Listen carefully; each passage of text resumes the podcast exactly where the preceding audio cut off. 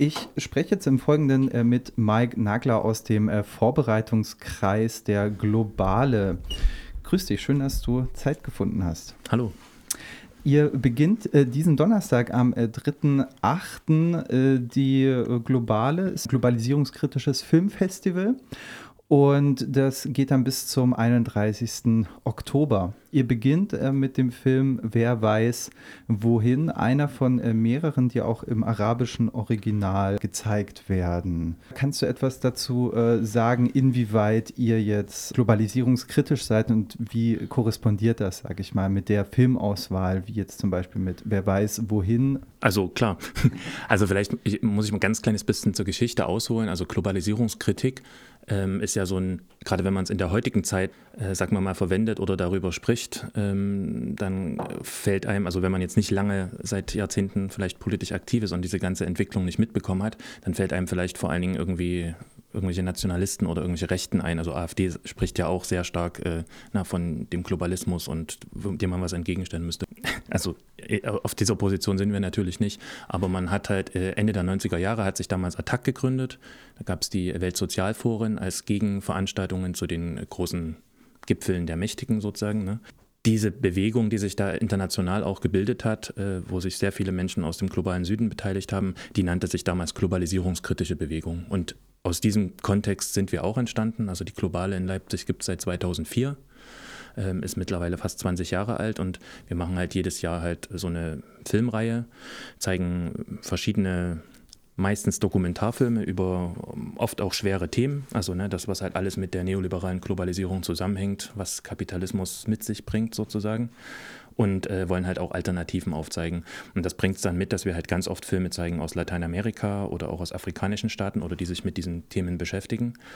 Und ähm, weil du den Auftaktfilm ansprichst, wer weiß wohin, das ist äh, ja, das war so unsere Idee, dass wir dieses Jahr nicht nur diese Dokumentarfilme so zeigen, sondern dass wir auch versuchen, so mit einer Prise Humor vielleicht auch umzugehen. Also der Film thematisiert schon äh, ernste Konflikte auch, die so, aber er, man nimmt das halt eher ja, auf einer, auf einer humorvollen Art und Weise so. Und da dachten wir, das passt ganz gut, so einen Spielfilm als Auftaktveranstaltung zu nehmen.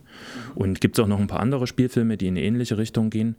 Ähm, arabischsprachig, ja, der ist arabischsprachig, aber ähm, die Filme kommen halt von überall her. Also wir versuchen meistens die Originalsprache zu belassen und ähm, dann mit deutschen Untertiteln ähm, zu arbeiten. Genau. Mhm. Ja, also da erstmal ein äh, Spielfilm. Ihr habt auch ähm, viele Dokumentationen, ähm, wie du schon angeteasert hast, im äh, Programm. Und ähm, du meintest vorhin auch gerade schon, dass ihr versucht, das so mit historischen ähm, Daten oder äh, Jahrestagen zu ähm, ja, äh, dass quasi an den historischen Jahrestagen die ähm, richtigen Inhalte oder mit Bezug dann zum Beispiel auf ähm, Thomas Sankara. Ähm, das finde ich recht spannend. Was ist denn der vierte, achte, also dieser Freitag dann ähm, für ein Datum? Was ist denn da passiert und wer ist denn Thomas Sankara? Na genau, also ich glaube halt hier in in Europa ist äh, Thomas Sankara eben nicht so stark bekannt. Auf dem afrikanischen Kontinent ist er, glaube ich, jedem ein Begriff. Und, ähm, naja, äh, Thomas Sankara ist äh, ein Präsident gewesen, der ist 1983 am 4. August damals ins Amt gekommen, nach dem Erfolg der Augustrevolution.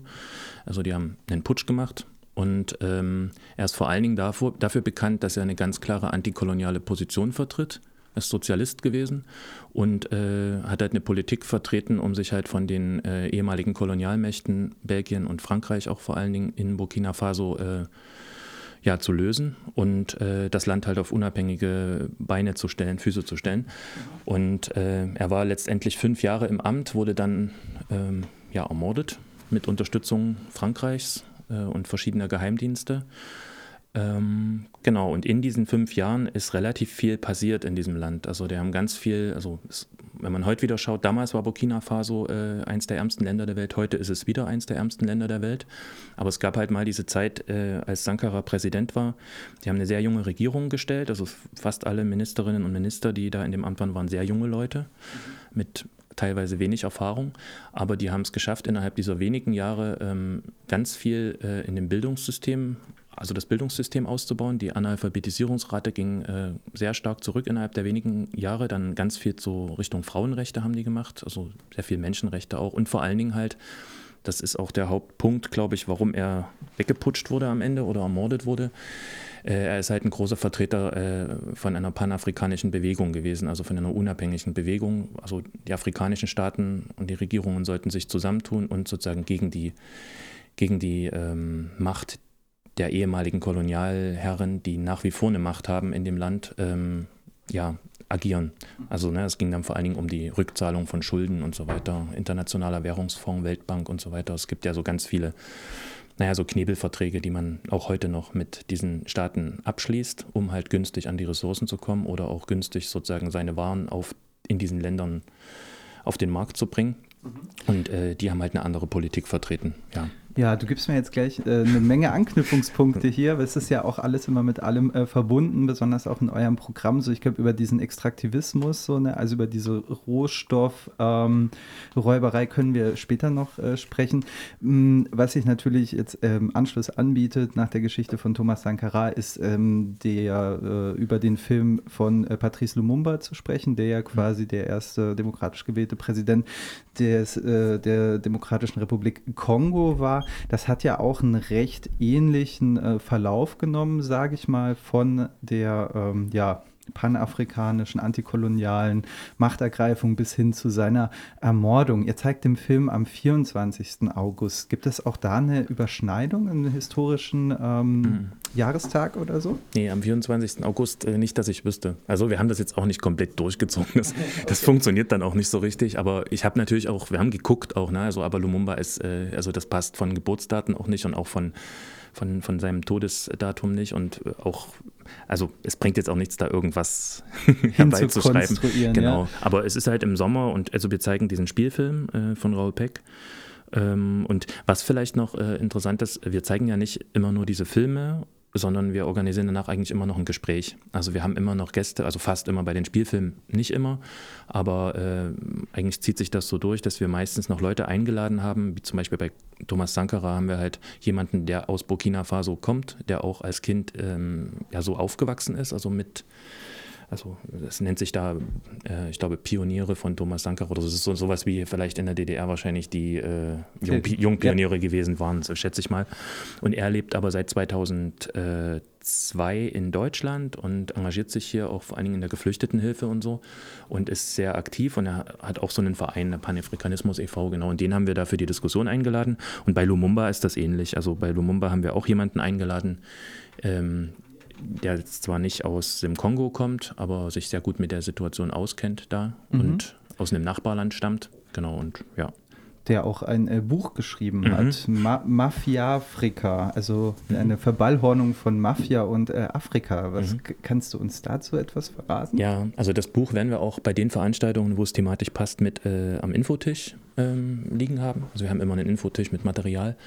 Ähm, ja, er hat ein Buch geschrieben über ähm, ja eigentlich die, äh, ich hoffe, ich spreche es richtig aus, Fra Frankafrik, also die, die äh, ganzen französischsprachigen Kolonialstaaten, also die, die an sozusagen an die Französische Republik oder an Frankreich ange, angeschlossen waren, die ehemaligen Kolonialstaaten. Staaten von Frankreich. Und, die äh, auch den äh, Front dann als genau, Währung oder den genau. afrikanischen mhm. Front. Mhm. Richtig. Sehr spannend. Und äh, darüber hat er ein Buch geschrieben über die Politik Frankreichs nach dem offiziellen Ende der Kolonialherrschaft, also nach der offiziellen Unabhängigkeit von diesen Staaten. Weil offiziell sagt man ja, na, irgendwie in den 60ern, viele haben sich ja dann Unabhängigkeit, unabhängig erklärt, haben jetzt eine eigenständige, demokratisch gewählte Regierung, verfolgen einen eigenen Kurs und so weiter.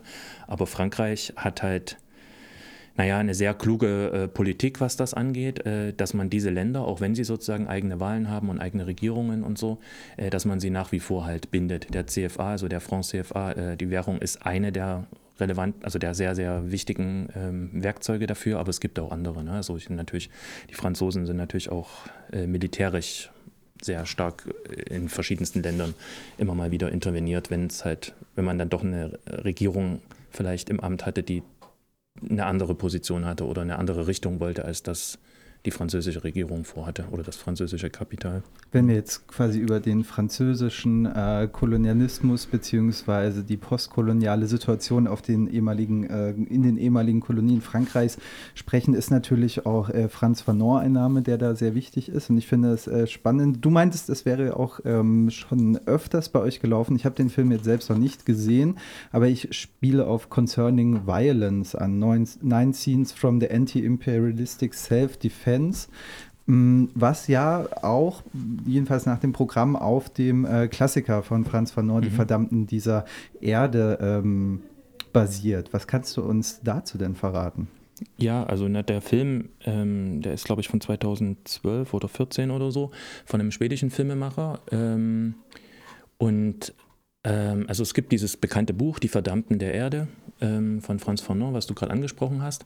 Und der Film ähm, verbindet sozusagen ähm, Ausschnitte aus dem Buch, die halt vorgelesen werden, so, also die ziemlich stark auch sind, mit äh, bis dato unveröffentlichten Dokumentarfilmaufnahmen, die dieser Filmemacher halt in Archiven in Schweden, Dänemark und äh, ich glaube, weiß gar nicht genau, Finnland, glaube ich noch, ähm, sozusagen recherchiert hat. Und er hat, also das sind das sind irgendwie, äh, naja, so Dokumentarfilmer, die in den 60er, 70er Jahren ähm, da dort waren, also in verschiedenen afrikanischen Staaten und haben da Interviews geführt. Und das wird sozusagen verbunden mit diesem Text aus äh, Franz Fanons Buch. Und der ist ziemlich gut. Ich finde den sehr gut gemacht und auch ausdrucksstark am Ende. Ne? Es ist letztendlich eine, ja, eine ganz klare äh, Positionsnahme für die Antikolonialen. Aber ihr ähm, beschäftigt euch ja quasi auch mit den aktuellen äh, Problemen, die es außerhalb, sage ich mal, der kapitalistischen Zentren äh, gibt. Und ihr beschäftigt euch da auch sehr viel mit Extraktivismus. Also es tauchen hier verschiedene Rohstoffe immer wieder auf, die sich durch das Programm äh, ziehen, zum Beispiel äh, Kobalt ähm, oder auch wenn ich jetzt nicht daneben liege, Lithium. Hm. Was kannst du uns denn über die gegenwärtige Situation, die ihr ähm, oder auch Aluminium, die, die, gegenwärtige Situation des Extraktivismus ähm, erzählen und welche äh, Filme würdest du da besonders empfehlen, wenn man sich jetzt diesem Themenfeld auseinandersetzen möchte? Gegenwärtig, ich meine, da erzähle ich wahrscheinlich den Hörerinnen und Hörern jetzt hier nichts Neues, so weil das sicherlich viele wissen. Aber klar, ne, also wir sind nun mal hier in Deutschland nicht unbedingt das rohstoffreichste Land, aber wir sind halt oder stellen uns als äh, Industrieland auf und, und da und sind natürlich abhängig dann von äh, Rohstoffen, die es hier nicht gibt, aber die man ja irgendwo herbekommen muss. Und äh, es gibt beispielsweise seit einigen Jahren diese sogenannte EU-Rohstoffstrategie, die unter anderem auf, äh, auch von, auf Deutschland und Frankreich, auf die Regierungen zurückgeht, ähm, wo halt, naja, wo halt äh, die also das Kapital aus Deutschland und Frankreich sozusagen sehr stark ähm, versucht, ähm, politisch das so zu machen, wie, also wie kommen wir sozusagen an diese Rohstoffe ran, was weiß ich, Kobalt im Kongo ähm, oder äh, was weiß ich, Lithium in Bolivien, ähm, und so weiter. Also wie kriegen wir es hin mit, mit Freihandelsverträgen oder irgendwelchen ähm, Partnerschaften ähm, günstig an diese Rohstoffe ranzukommen. Und das Ganze nimmt jetzt natürlich aufgrund der ganzen Umstellung, also Energiewende auf äh, sogenannte erneuerbare Energien nochmal ja, noch viel stärkere Züge an, weil man halt weggeht von beispielsweise Gas und Öl und äh, dafür jetzt in andere Technologien investiert, was sicherlich irgendwie einen positiven Anstrich hat, aber letztlich natürlich auch mit ganz viel Ausbeutung verbunden ist. Und äh, ganz so grün ist diese Gänse-Energiewende halt eben nicht, wenn man sich vor allen Dingen mal die Perspektive der Menschen aus den anderen Ländern anschaut. Also wir haben ganz oft die letzten Jahre Filme gezeigt über Brasilien, ähm, wo halt ähm, Klar kennt man ne, Regenwaldabholzung und so weiter, aber auch um halt äh, an bestimmte diese an bestimmte solche Rohstoffe zu kommen. Kongo, äh, da geht es auch nicht bloß um Kinderarbeit in den Minen, äh, da geht es um ja, sehr viel mehr, was da dran hängt. Und ähm, ja, Lithium ähnlich beim Bauxitabbau. Also Bauxit ist äh, der Rohstoff, der sozusagen in Aluminium drin ist. Ähm, das ist, da wissen auch, weiß man wahrscheinlich auch nicht so genau drüber Bescheid, aber es ist auch ein relativ schmutziger Prozess und auch ein relativ äh, ein relativ energieintensiver äh, Prozess, um halt zu Aluminium zu kommen. Genau, und das zieht sich so ein bisschen durch. Ne? Wir haben gerade über so koloniale Befreiungsbewegungen gesprochen und ja, und dann halt diese Rohstoffsachen, das hängt ja miteinander zusammen. Also Lumumba ist ja auch nicht äh, ermordet worden, weil, keine Ahnung, weil er keine Ahnung, besonders tolle Reden nur gehalten hat oder so, oder bei äh, Sankara auch nicht, sondern die hatten ja eine genau entgegengesetzte politische Richtung. Die haben halt gesagt, naja, wir wollen das aber nicht, dass äh, die Kolonialmächte sich hier so günstig an unseren Rohstoffen bereichern und für uns oder unsere Menschen hier im Land bleibt halt letztendlich nur ähm, ja, so ein kleiner Tropfen übrig, äh, sondern wir wollen eine, ja, einen gerechten Handel so irgendwie und naja, und darum geht es halt in diesem ganzen Film auch so ein bisschen. Also das ist halt, das hat sich ja nicht so sehr krass geändert. Also die, die Zeit der Kolonien ist offiziell zwar vorbei, aber eigentlich äh, sind sie immer noch die Ausgebeuteten dieser Erde. So, und darum zieht sich das so ein bisschen durch. Und da laden wir dann halt Leute ein, die sich ähm, ja entweder aus diesen Regionen kommen, die dazu was sagen können, oder halt Wissenschaftler, also die sich äh, also die sich mit diesen Extraktivismus-Sachen beschäftigen mhm. und mit denen dann diskutieren. Aber der Schwerpunkt ist auch meistens, also es ist jetzt nicht so, dass es da einen Film gibt und danach erzählt dann noch irgendein Profi was darüber und äh, dann gehen alle nach Hause, sondern es soll vor allen Dingen darum gehen, miteinander zu sprechen. Also die Leute, die da hinkommen, das Publikum, ähm, mit einbinden ins Gespräch. Also meistens ist es so, dass es noch nach dem Film vielleicht zehn Minuten, Viertelstunde Input von, der, von dem Gast gibt, der noch ein bisschen ergänzt oder aktualisiert, was vielleicht im Film nicht vorkam. Und dass man dann jemanden hat, der sich auskennt, mit dem man sprechen kann. Also so. Und die ganze Reihe an sich hat ja, wir machen das nicht nur, weil wir irgendwie Kinofans sind und weil wir das Filme toll finden, sondern das ist eigentlich ein politisches Projekt von Anfang an immer gewesen.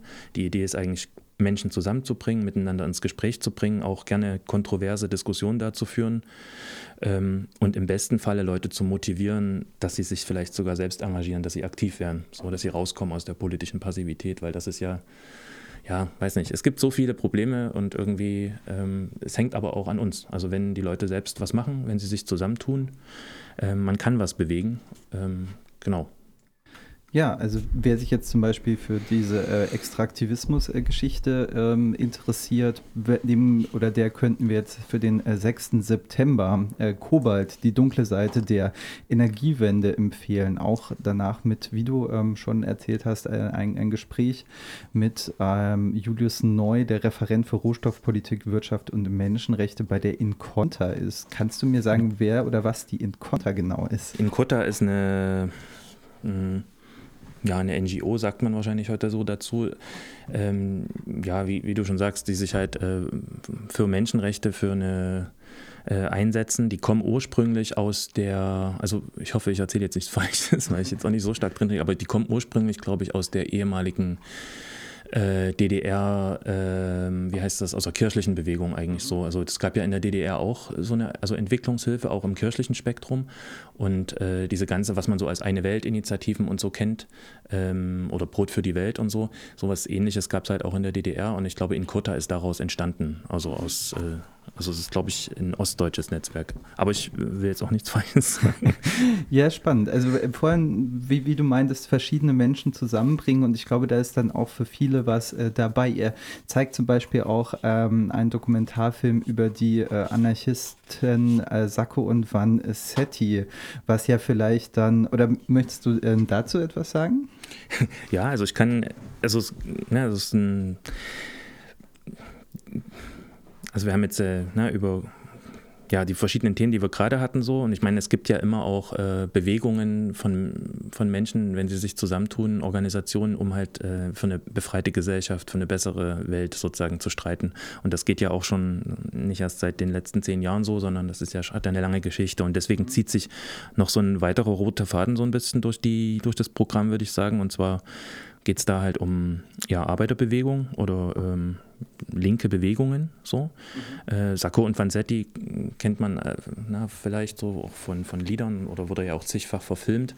Über, äh, also das sind zwei Anarchisten gewesen, italienische Einwanderer in den USA äh, in den ähm, ja, 20er Jahren. Und da gab es damals einen, also die wurden halt festgenommen, äh, denen wurde halt Mord angehangen. Äh, das ist bis heute alles nicht aufgearbeitet. Sie haben das abgestritten. Äh, am Ende wurden sie halt äh, hingerichtet am 23. August, glaube ich, 1923, also vor genau 100 Jahren dann. Ne? Und da trifft sich das wieder mit dem Jahrestag? Genau, da trifft sich das mit dem Jahrestag wieder. Genau, das ist direkt am 23. August. Ähm, genau, und da gibt es einen Dokumentarfilm, der ist, äh, ich weiß nicht, der ist jetzt vor ein paar Jahren erschienen ähm, und den, äh, den zeigen wir da und äh, laden dann halt noch ähm, jemanden dazu ein, um miteinander über diese Geschichte zu diskutieren, aber auch äh, vor allen Dingen auch die also jetzt nicht bloß historisch das zu betrachten, sondern auch für heute. Weil ich meine, auch heute ist es ja so, wenn du Migranten hast, da muss man gar nicht in die USA schauen. Ich meine, das kennt man ja, Rassismus und so weiter, aber das ist ja hier bei uns auch so. Ich meine, wenn du vielleicht nicht so krass, wie man es in den USA kennt, dass halt die Knäste voll sind, vor allen Dingen mit schwarzen Menschen und so, aber weil es halt auch ein Geschäft ist, die Geschäfte, also die mhm. sind ja fast alle privatisiert, die Knäste da. Gab jetzt auch gerade ein Urteil, dass die äh, Entlohnung in den Gefängnissen zu niedrig ist vom äh, Bundesverfassungsgericht. Mhm. Aber bisher gab es keine Angleichung, mhm. jedenfalls nicht in Sachsen. Ja. ja, genau, ich wollte eigentlich nur sagen, der Punkt ist, äh, diese Ungerechtigkeiten setzen sich halt fort und die gibt es halt heute genauso, wenn halt, wenn wir diese ganzen Debatten hier in Deutschland auch sehen über Menschen, die halt äh, aus ihren Ländern kommen, die halt zerstört sind, weil da Krieg ist oder was auch immer oder auch wegen ungerechten Wirtschaftsverträgen ähm, und dann aber hier auch wieder letztendlich, ähm, was weiß ich, nicht arbeiten dürfen oder das nicht und das nicht dürfen. Also letztlich auch sehr stark benachteiligt werden. Genau, und darüber soll es so ein bisschen in diesem, in diesem Film gehen. Also das ist halt eigentlich so eine anarchistische Geschichte oder linke Geschichte so. Mhm.